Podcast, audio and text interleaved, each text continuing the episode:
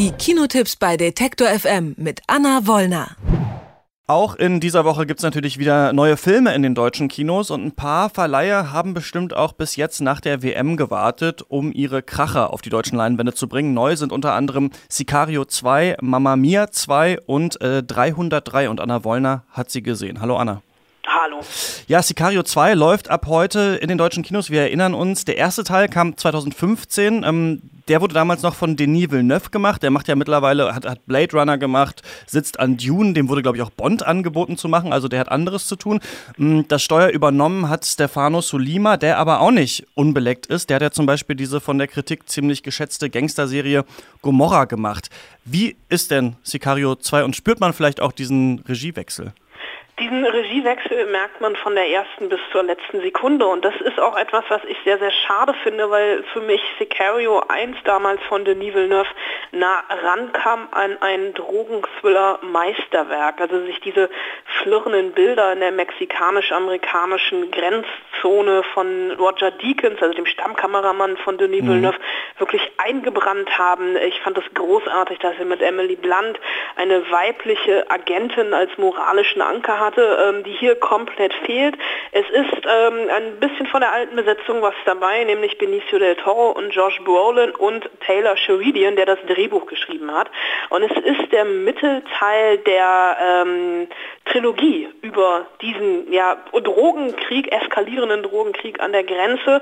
Und ähm, es ist ein ganz anderer Blick auf das Thema. Es ist ein viel, viel düsterer, viel, viel hoffnungsloserer Blick, denn nicht nur mittlerweile werden Drogen geschmuggelt, sondern auch Terroristen über die Grenze und diese Terroristen begehen Selbstmordanschläge auf Supermärkte in der Gegend und um das Ganze in den Griff zu kriegen, versuchen die amerikanischen Behörden einen Krieg zwischen verfeindeten mexikanischen Bandeln anzuzetteln.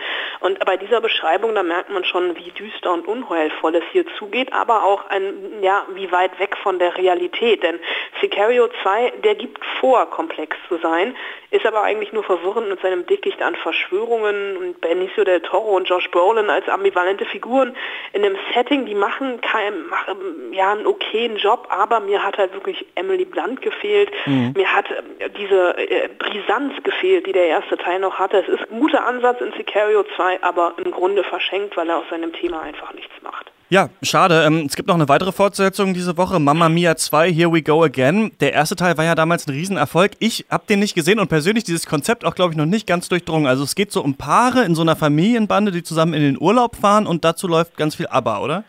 Äh, nee, gar nicht. Also beziehungsweise die Story nicht, aber das mit ganz viel Aber, das stimmt. Mama Mia, Here We Go Again ist ein sogenanntes Jukebox-Musical. Ein Begriff, den ich auch erst in den letzten Tagen gelernt habe, als ich mich mit Regisseur Al Parker unterhalten habe. Das Jukebox geht in die Richtung, dass die, ähm, die Lieder mehr oder weniger nicht ganz so organisch eingebunden sind in die Handlung, wie bei wie wir das aus anderen Musicals kennen, mhm. weil es natürlich ähm, überhöht ist und äh, klare Brüche, wenn dann auf einmal alle anfangen hier zu singen. Um äh, kurz dir den ersten Teil zusammenzureißen, äh, da war Meryl Streep als Donna auf einer griechischen Insel, ihre Tochter, gespielt von Amanda Seyfried, hat geheiratet und in diesen ganzen Hochzeitswirrungen gab es noch Verwirrungen um die potenzielle Vaterschaft, denn Donna hat bei äh, neun Monate vor äh, Sophies Geburt mit drei Männern geschlafen, dann ähm, damals gespielt von Colin Firth, Pierce Brosnan und Stellan Skarsgård und diese drei potenziellen Väter haben sich in die Hochzeitsvorbereitungen eingemischt. Ähm, Mama Mia Here We Go Again in der Fortsetzung führt das so ein bisschen fort. Donna, also Meryl Streep, ist mittlerweile gestorben. Sophie hat das Hotel, was ihre Mutter einst aufgebaut hat, äh, renoviert, will es neu eröffnen, ist ähm, selber schwanger und erzählt den besten Freundinnen der Mutter, gespielt von Christina Baronski und ähm, Julie Waters, von den Eskapaden ihrer Mutter, also quasi von ihrer eigenen Zeugin und wie, äh, Zeugung und wie sie damals die ähm, drei Männer natürlich dann noch in einem jugendlichen Alter und nicht mehr von den drei alten Herren gespielt kennenlernt. Es sind also quasi zwei Filme in einem, was beide miteinander natürlich gemeinsam haben. Ja, so wie der Pate 2 zu der genau. Pate 1. dass immer wieder äh, ABBA-Musik kommt und ähm, natürlich hat der Film so ein bisschen das Problem, dass es im ersten Teil mehr oder weniger so ein Best-of-ABBA-Album war und mhm. hier, das fühlt sich jetzt an wie die B-Seite des Best-of-Albums. Es sind natürlich wieder ein paar Hits dabei, Mamma Mia, Dancing Queen, Super Trooper, aber eben auch unbekanntere Lieder wie I Have a Dream, Angel Eyes, My Love, My Life, einen Song, der sogar textlich an den Film angepasst wurde. Ähm, es gibt, ja, wenn man mit ABBA nichts anfangen kann und mit Musicals nichts anfangen kann, sollte man vielleicht einen großen Bogen um diesen Film machen.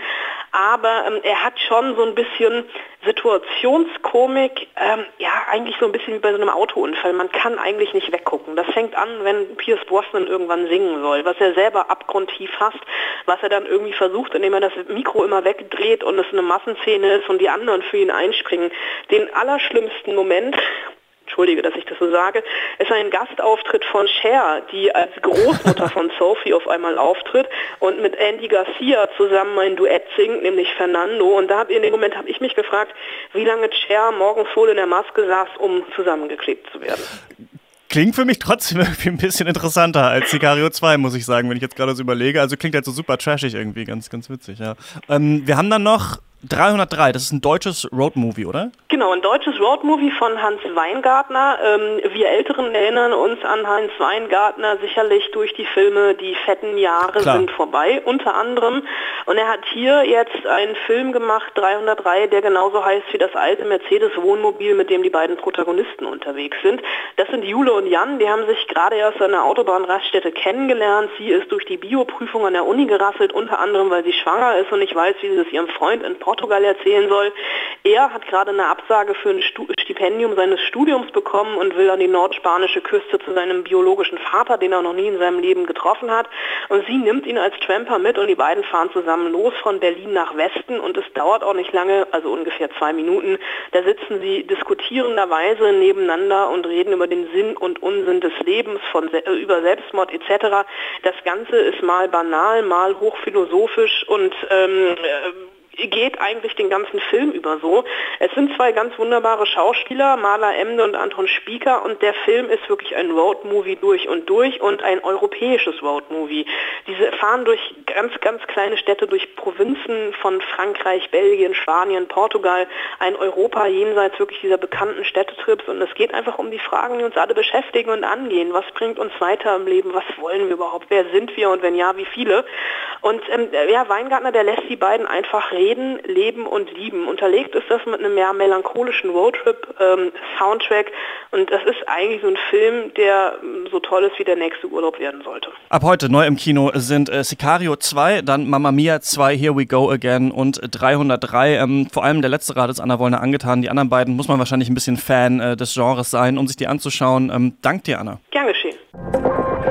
Die Kinotipps bei Detektor FM mit Anna Wollner.